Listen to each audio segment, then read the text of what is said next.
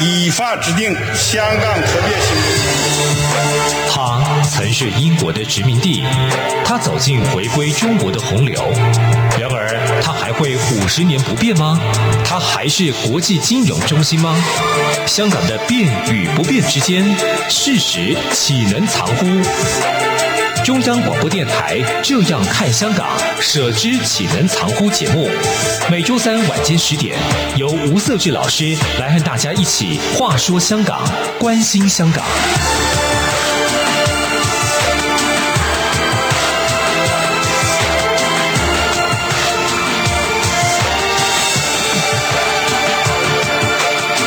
各位听众，大家好，这里是中央广播电台台湾之音，我是节目主持人吴社智。目前所带来的节目是“舍之岂能藏乎”这样看香港的节目。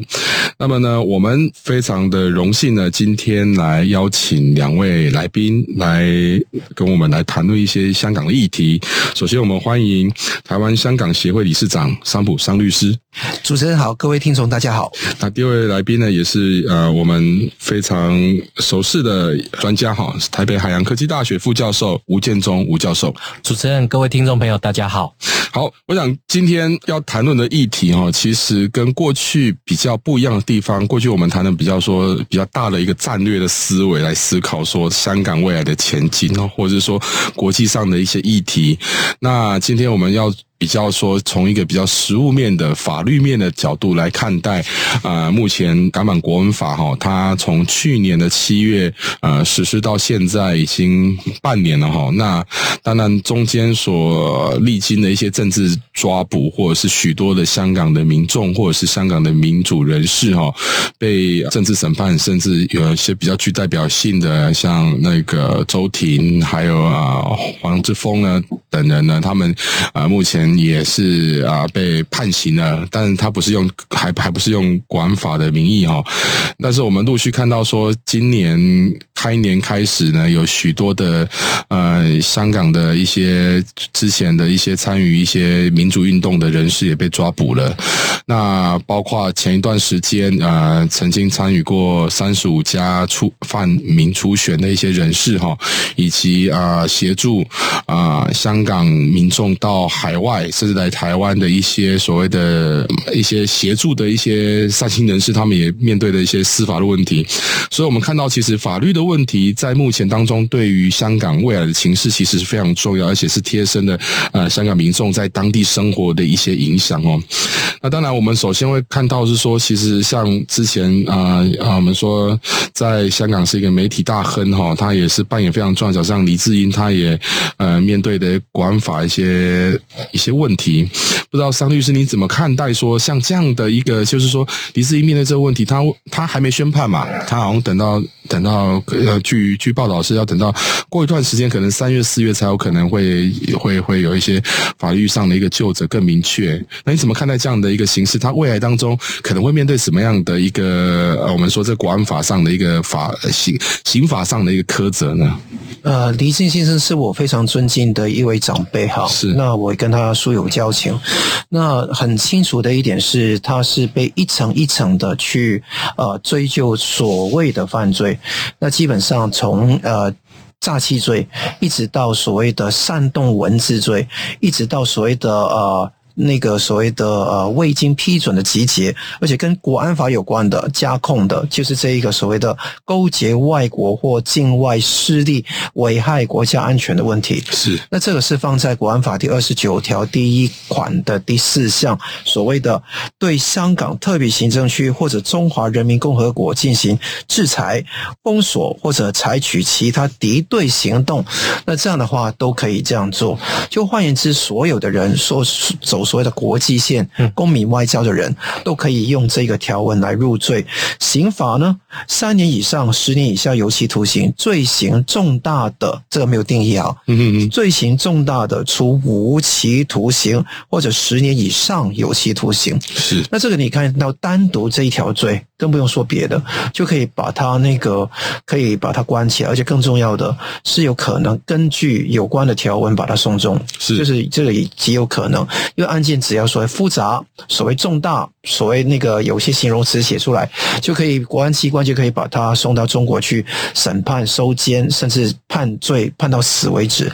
李正先生。已经年事已高，已经是呃六十岁以上，所以可以看得到一个甲子之后，他要面对这个横逆，实在是非常的难受，但他。成为一个传媒的大亨，在民主派既有影响力，也是一个传媒界里面的一个呃 number one 啊。那所以看得到，这个对整个香港的寒蝉效应是相当高的。但是可幸是我认识很多苹果日报，无论是香港和台湾的苹果日报的记者，他们都尽忠职责，不会放弃他们的田地，也是不要跪着来去跟。独裁者去求饶，一定要挺直腰杆，一定要奋战到底。那我觉得说，即便那个狄志先生在监狱里面，他看到《苹果日报》继续办，也是相当的开心。是，我有人非常好奇哦，像。啊，这个港版光法里面所谓的最大罪责哈，或者最大的刑责会判到所谓的无期徒刑哈。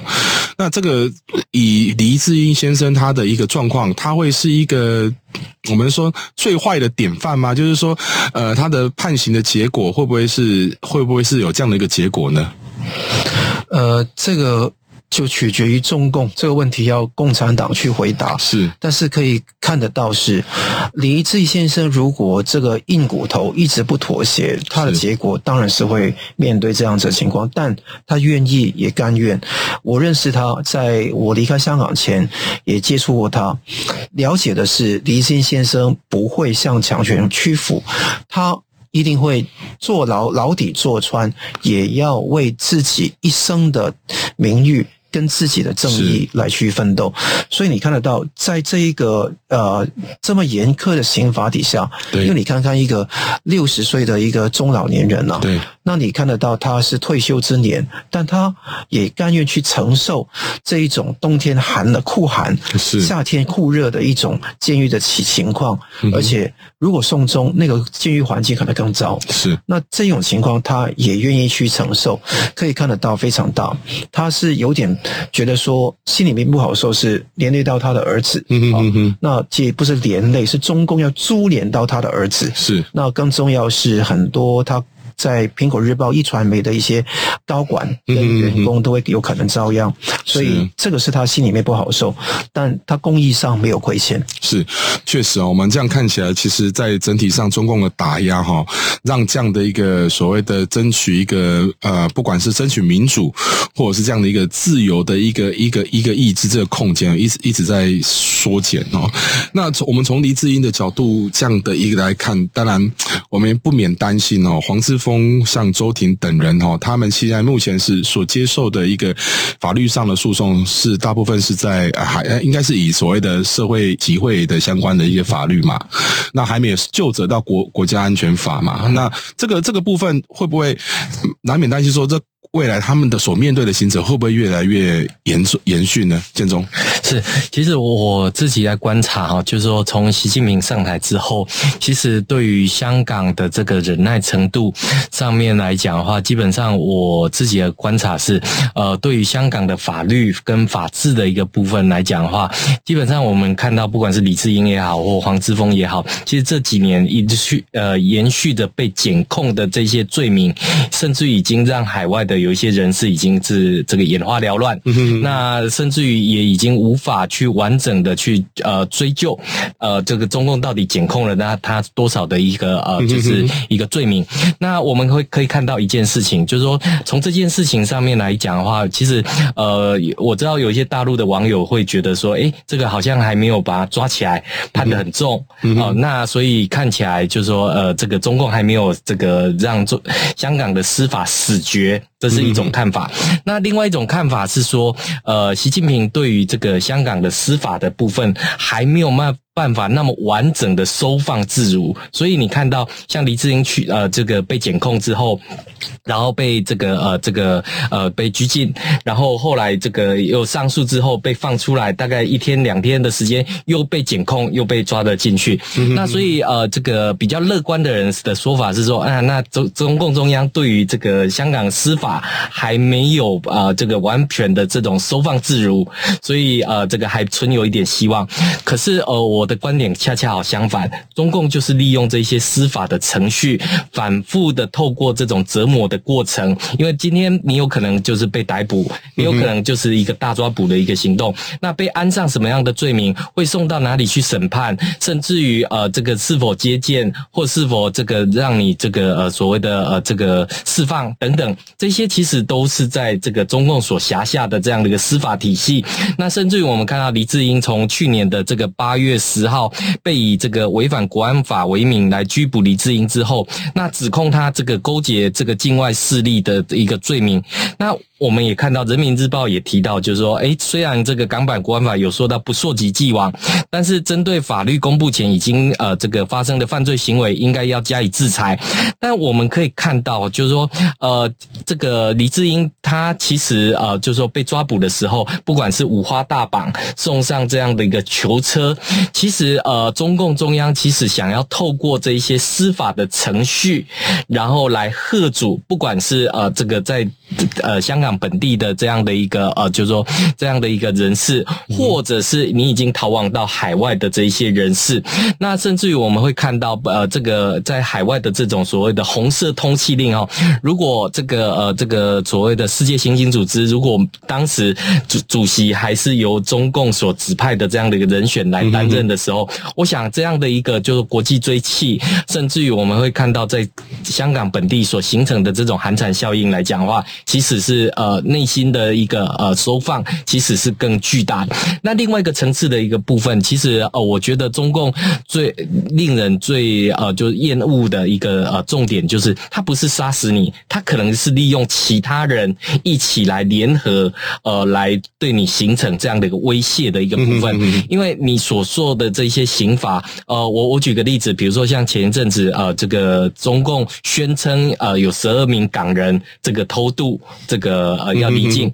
但是我们也看到，就是说，呃，不管是他的家人也好，或者是特区政府也好，其实对这样的一个讯息的一个掌握性上面来讲，中共是有所选择的。换句话说，呃，像黎智英的这个案例来讲的话，这个不管是新罪名或者是旧的罪名，其实呃，他并没有让他马上死亡。定帮他定罪，但是透过这个过程当中不断的去折磨的时候，其实他反复的呃，特别是在拜登政府这个刚上任呃之前，呃，透过这些抓捕的行动里面，不管是出名的或者是不出名的这一些人士的一些抓捕，第一个我觉得它造成了混淆的作用，然后第二个我觉得它也让这种国际上面的声援产生了这个分散的力道。为什么？因为呃，我们知道这个。像李智英啊，像周鼎啊，像黄之峰这些人是比较知名的人士，但是我们看到像他抓捕的，还其实还是有一些呃，可能比较大家不那么熟悉的一些年轻人的时候，嗯、那这样会让你的这些声援上面分散力道的一个部分，甚至于他的罪名这么的多，其实会让你这个无从这个去关心跟了解起。其实我会觉得说，其实呃，中共透过这些抓捕的行为，甚至于起诉检控的这些作为，其实是让你这个分散。这些呃国际舆论的这样的一个力道的一个情况，对我我我也我我也这么觉得哈，就是这个杀鸡儆猴的效果，那同时让你陷入在司法里面的一个控诉哦，让你觉得说啊呃，可能对于你的政治意志削弱你的对于过去参与社会运动的一些一些想法，我觉得这个是中共一直要行塑的一个状态啊，或者是一个现象哦。好，我们先休息一下，等一下再回到节目来。新冠肺炎疫情来势汹汹，要怎么办？别担心，只要确实的勤洗手，就能有效防范哦。对对对，洗手口诀我都记住了，要内外夹攻大力丸，彻底清洁手掌、手背、指背、指缝，还有大拇指跟手腕。最重要的是，整个过程要搓洗四十到六十秒，才算是有效的洗手哦。RTI 中央广播电台，跟你一起守护健康。阳光就是阳光，成了我的翅膀。阳光就是阳光，任你自由飞翔。阳光就是阳光，世界在我肩膀。阳光是你，是我生命的翅膀。好，各位听众，大家好，这里是中央广播电台，你所收听的节目是《舍思岂能常乎》。呃，我们来关注香港的的一个节目。那我是节目主持人吴社志。那我们今天非常欢迎来呃来两邀请到两位来宾哈，一位是台湾香港协会理事长商普商先生，以及台北海洋科技大学副教授吴建中吴吴教授哈。那我想呃，刚刚其实也谈论到说呃这些呃在香港的民主人士他们面所面对的这些呃港版国安法的一些啊、司法上的破坏哈。那这些当然，他所看起来的就是说，啊、呃，中共有意的透过法律来进行诉讼，来达到所谓杀鸡儆猴的效果。那对于一般的香港的一个民众来说，他面对的过去这么自由的环境，他也许也曾经在脸书上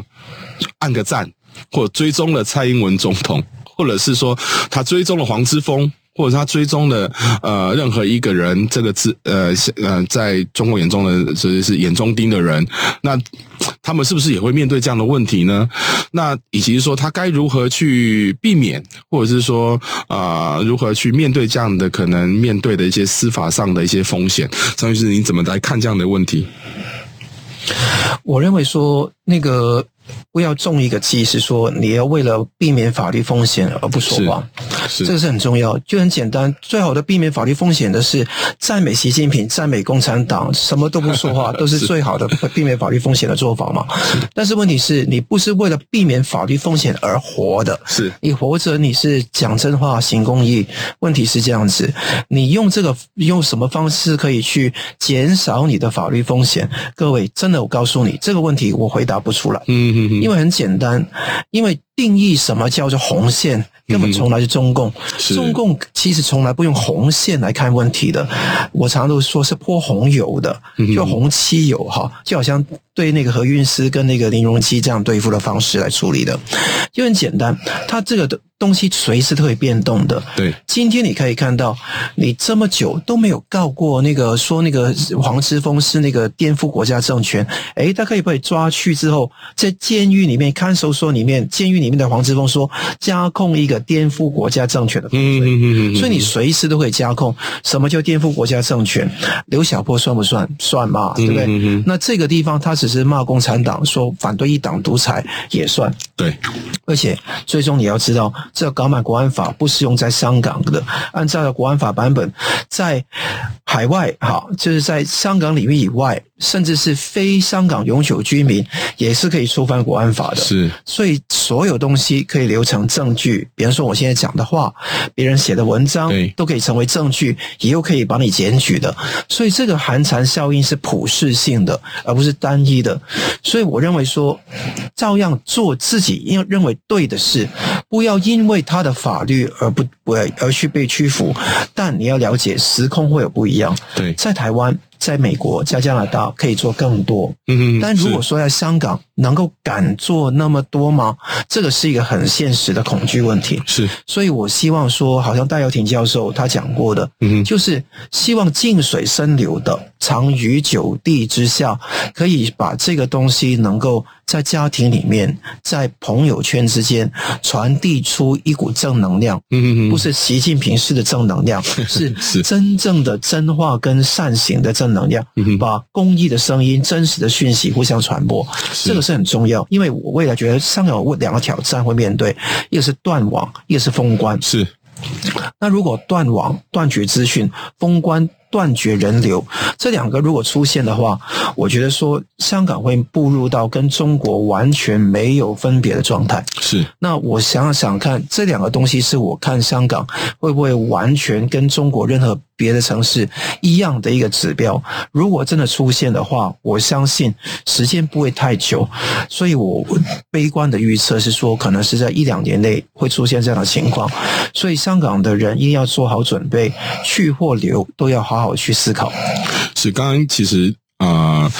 就是理事长刚刚有提到哈，确实哈，我们刚啊最最近啊也得到了一些媒体上也得到很多讯息哈，包括说呃那个嗯香港的那个编年史被香港宽频给封锁哦，那也确实是来自于呃呃港检国安国安处或相关的一些国安单位的来来要求哦，那这个让我们看得到说，这未来当中香港会不会成为说在中国内地的所谓的所谓的防火长城的现象哦，那这个是的确是完全干扰到香港过去所谓的自由以及言论自由这一块的一个价值哈。那当然，我们看到这样的一个香港的未来，确实这会让人让人非常担忧哦。因为当你啊所有的讯息都被封锁了，那再来是你所有的一个传递的一个自由都被阻断的时候，那香港在该如何去寻求它的一个啊，香港民众该去寻求它的一个呃过去所习以为惯的生活方式哈，这个的确是让人非常的一个担忧。建中你怎么看？就是说，呃，在当然。呃，香港人犯犯了国安法被被处置了，那他不是不只是香港在呃驻港的在留港的这些香港人哦，他也包括呃在海外的香港人哦。那这个这个会会带来的一个效果，这些他们可能会面对什么样的政治风险或法律上的风险呢？是呃，其实我之前也看过一些报道的一个讨论，其实呃，就是对于香港的前景是非常不。不乐观的，那这个不乐观里面，其实呃夹带的讨论里面，其实就有提到，呃，在香港，比如说我认罪。是不是可以判得比较轻？这个我想，呃，曾经有呃，就是在网站上面有过这样的一些讨论。但是我们也看到，就是说，从不管是抓这个这个李志英啊，或者是戴耀廷啊，甚至于呃这个黄之锋、周庭这一些等等，我们已经看到，就是说，中共对于这个香港的这个法律的部分，基本上是已经呃收放自如的一个情况，是非常的呃这个呃明显。那这个特区政府也已经说明这个。个香港并不是所谓的三权分立，所以呃，并不像西方社会可以透过比如说行政、立法，可以去监督司法等等这种互相监督制衡的一个部分。那中共的这个呃，这个对于香港的司法，基本上是必须要为国家而服务。那所以呃，并没有任何空间是可以来进行讨论。那只是说透过这种收放之间来进行这样的一个呃，就是一个呃，就是说情况。但是呃，就刚刚。张律师也提到，就是说，呃，他对香港接下来，比如说，这可能是不是会出现断网或者是封关的这一些情况？其实我们在今呃，在二零二零年的时候，其实我们就已经看到，这个特区政府其实对于这个香港的这个信用制度，其实就已经开始有了这样的一个思考。那我们看到，这中共在二零二一年，呃，这个这个发改委跟这个国家卫健委也已经说了，在这个中国大陆这个。春节的时候要实施全国一码通行，换句话说，在这个香港里面的这种所谓的安全出行的这个 APP 下载了之后，我想中共对于香港民众的这些管制的一个部分来讲的话，呃，不管是包括了我们看到有形的司法的一个威胁，甚至于我们看到这种无形的天网，哦，就刚刚其实提到，不管是断网也好，其实这些都是对呃民主自由的一个惩罚，那虽然不是这种刑劳上面的一个压制，但是它其实对于这个呃香港民众过去呼吸自由民主习惯了之后，呃被禁言、被呃这个限缩，其实我觉得这一些都是另外一种呃无形的港版国安法压制在呃除除了参与过去不管是反送中也好，或者是这些呃中共认为的这些呃参与敌对势力的这些活动，所以我会觉得就是说，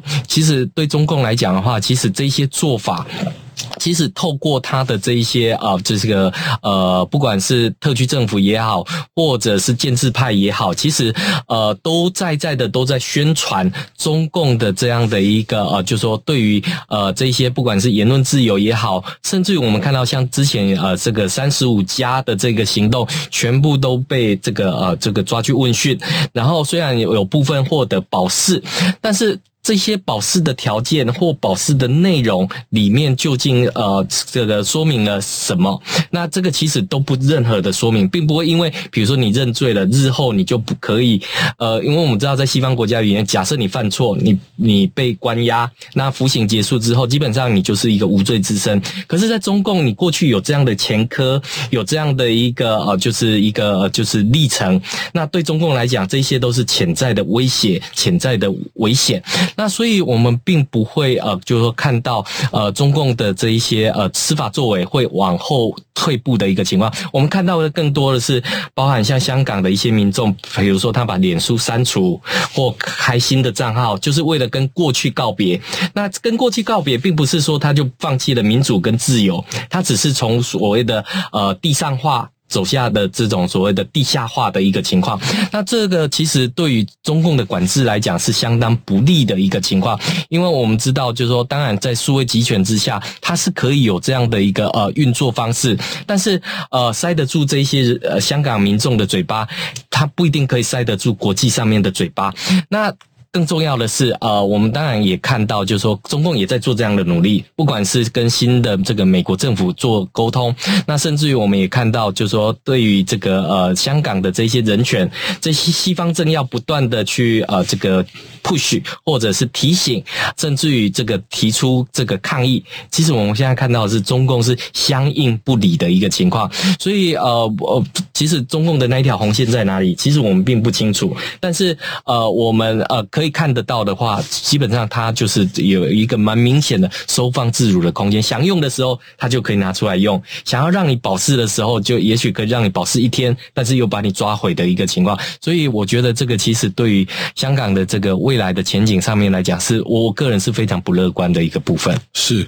我我我觉得哈，其实，在。呃，我们看到，就是从《港版国安法》实行到现在哦，中共从它的一个政治抓捕里面的一个性质上，它从呃针对指标性、针对性的人物来抓捕，那让人担心的是说，未来是不是会对市井小民来做出手哦？这个所谓的把这样的一个法律的一个呃，不管是呃这个司法的一个控诉也好，或政治上的抓捕来进行所谓普遍性的一些作为哦，这个的确会让人家非常让。让我们在看待整个香港的未来是非常非常担忧的地方哦。那当然，我们从比如说前前一段时间哦，呃，中共的官媒《人民日报》它特别有强调说，呃，这些所谓的香港追求民主的这个势力哈，它它会不会进一步是联合境外势力来让颠覆所谓的中国内部进行所颜色的革命哦？这表示是说，其实这。这句话其实点出来什么东西？点出来，其实中共它它的